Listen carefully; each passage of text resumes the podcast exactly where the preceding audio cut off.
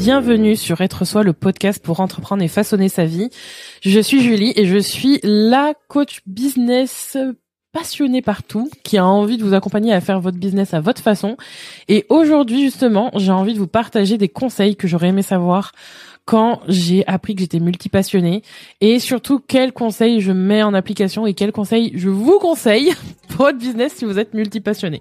Donc ça va être cinq conseils vraiment euh, actionnables qui vont faire réfléchir, qui vont être là pour vous rebooster. L'idée c'est vraiment de faire en sorte de de tacler ça. C'est peut-être des rappels aussi qui peuvent vous faire du bien. Donc c'est un épisode bottage de fesses comme j'aime bien l'appeler, avec amour évidemment, mais toujours bottage de fesses.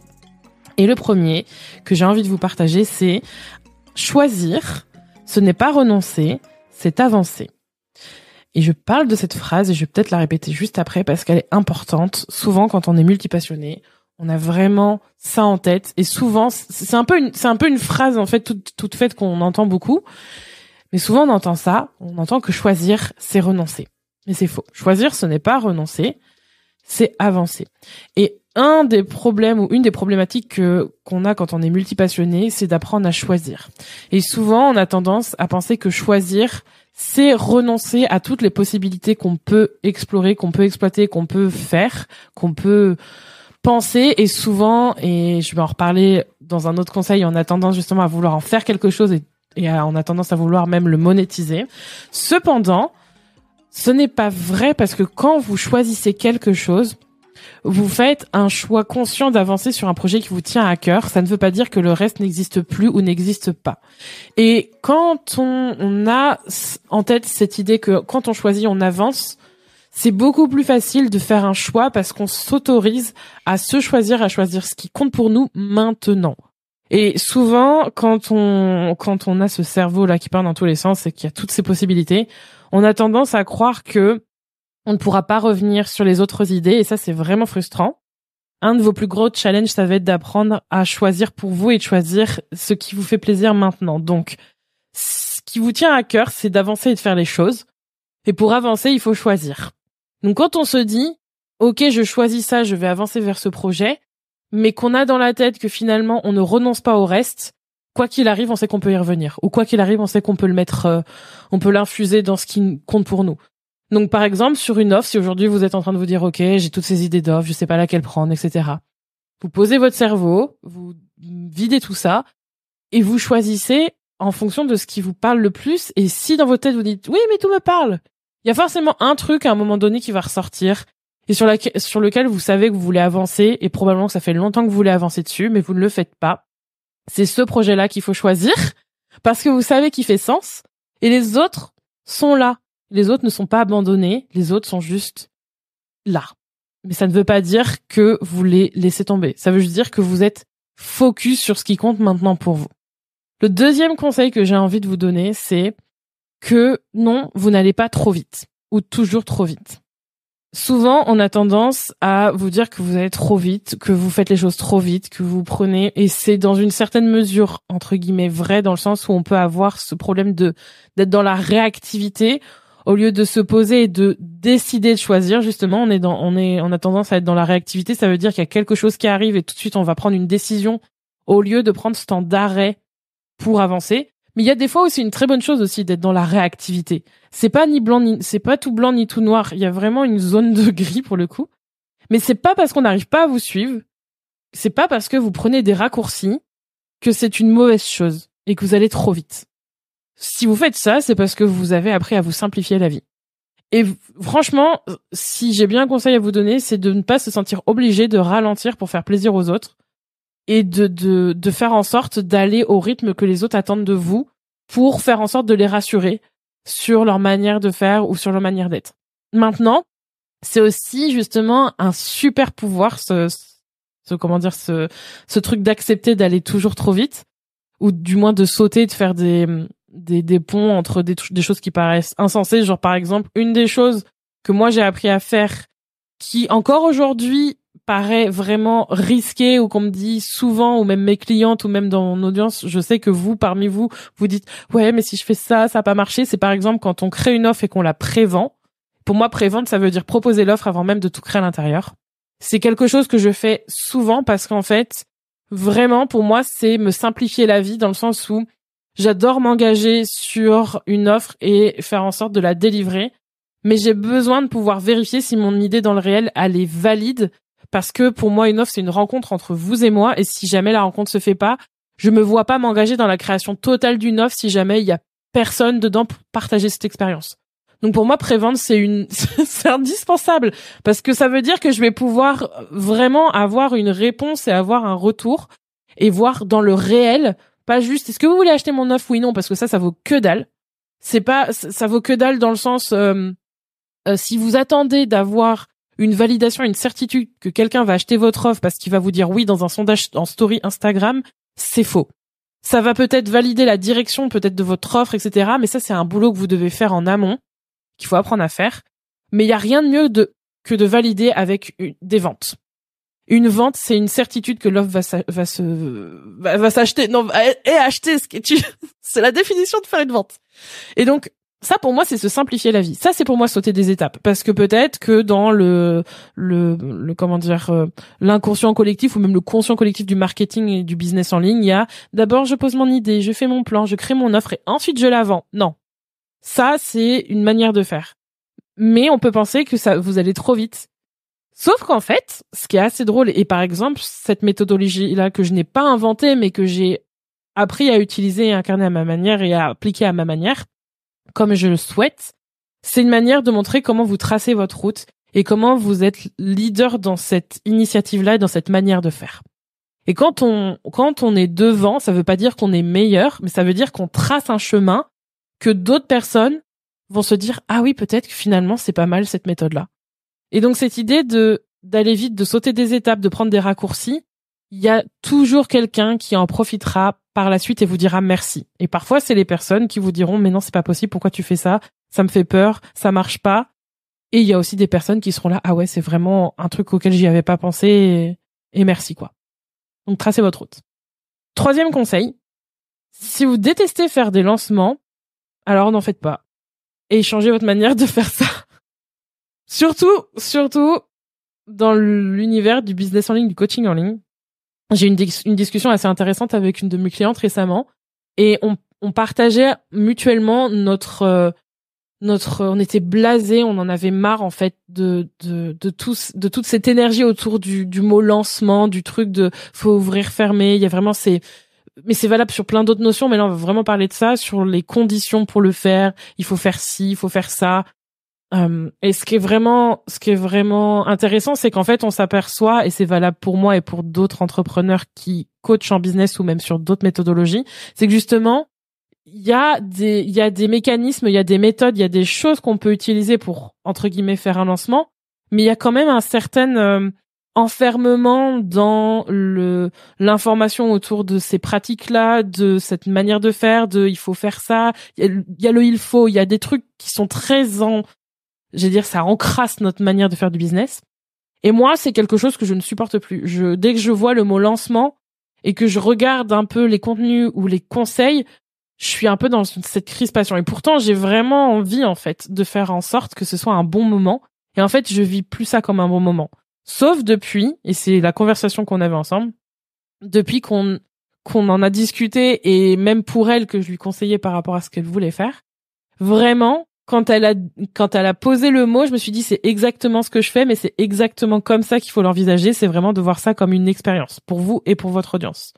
Donc vraiment, c'est, euh, je vais vous donner la métaphore que j'ai donnée à une de mes une de mes clientes par rapport à ça.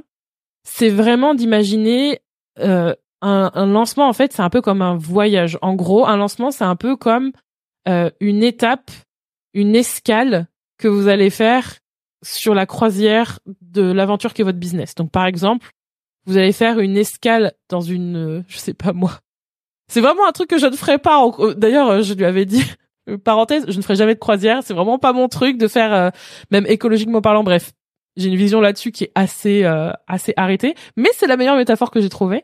Et donc quand vous prenez ce bateau qui est, qui est votre aventure business et que vous emmenez vos, vos votre audience et donc vos clientes avec vous, ces moments-là, en fait, ces escales, c'est des expériences, c'est des moments où vous arrêtez dans une ville ou dans un endroit et vous allez vivre quelque chose. Ben, c'est exactement cette vision-là qui fait que j'adore maintenant faire ce qu'on peut appeler des lancements.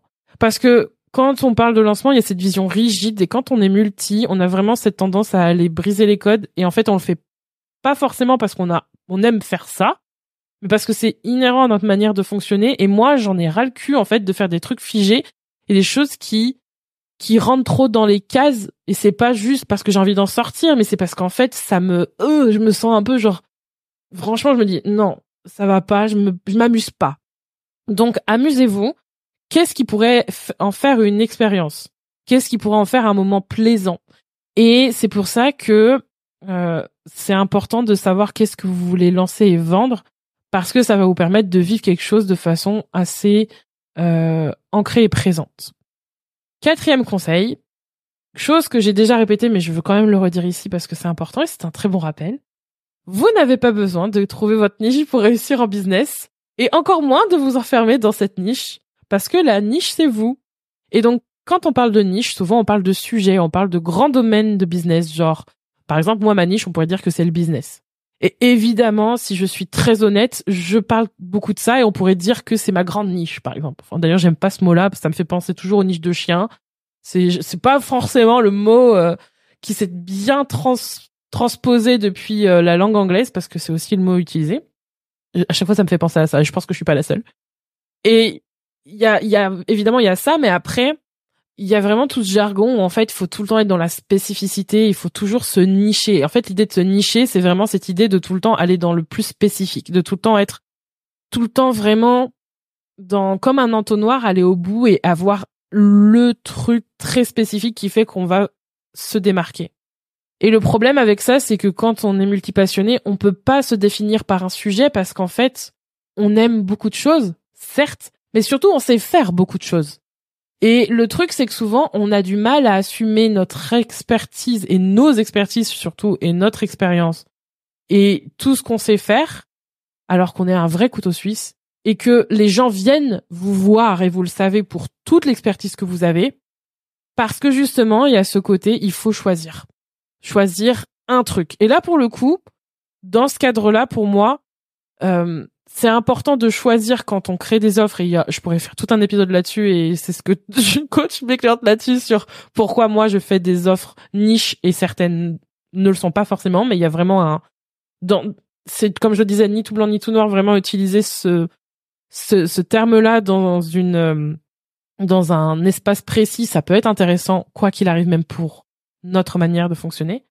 Mais là en fait c'est surtout à l'échelle de votre business et c'est comme ça que moi j'ai carrément tout détruit. Euh, un, un, comment dire alors j'ai pas vraiment tout détruit mais j'ai j'ai plutôt arrêté net un, une expansion que j'avais par rapport à un moment dans mon business où j'étais vraiment en train de parler beaucoup de podcasts j'avais une formation sur le podcast que j'aime toujours et que je veux mettre à jour et que je veux remettre en vente d'ailleurs parce que c'est vraiment un, truc que j'adore et avoir un podcast c'est génial et je pense que plus de personnes devraient en avoir un parce que j'aimerais vraiment écouter plus de podcasts francophones qui me parlent vraiment et qui me voilà, qui me bottent les fesses aussi. J'ai vraiment envie. Et en fait, j'ai arrêté ça parce que je j'ai arrêté cet élan parce que j'étais justement dans cette mentalité de d'être un sujet, d'être connu pour ça, d'être d'être une niche. Mais on n'est pas ça, on n'est pas un sujet en fait. On est une personne et en tant que multipassionné, on a besoin de de fleurir, de s'épanouir dans la pluralité. Ça veut pas dire que vous êtes obligé de, de, de, mettre dans votre business tout et c'est important d'apprendre à avoir un fil rouge, de le pratiquer et de, mais ce fil rouge part de vous, de voir comment vous pouvez mettre en place cette pluralité. Mais c'est, c'est pas forcément, euh, comment dire, quelque chose qui fait du bien de s'enfermer dans un sujet en tout cas. Vous n'êtes pas obligé de le faire. Et c'est pas la seule voie. Et surtout, on se fait chier quand on fait ça. Et dernier conseil qui est probablement un des plus importants. Enfin, ils sont tous importants, mais celui-là euh, récemment, par rapport aux discussions que j'ai eues, franchement, je, je pense que c'est un très bon rappel et un très bon conseil. Le cinquième et dernier, c'est que c'est pas parce que tu peux le faire que tu dois tout faire. Je pense notamment à vos contenus, vos offres, dans vos offres aussi. C'est pas parce que vous pouvez toujours en rajouter plus, lancer encore une autre offre, devoir agir et faire plus et donner plus que ça va vous aider. Au contraire, ça va donner encore plus de complexité à votre business.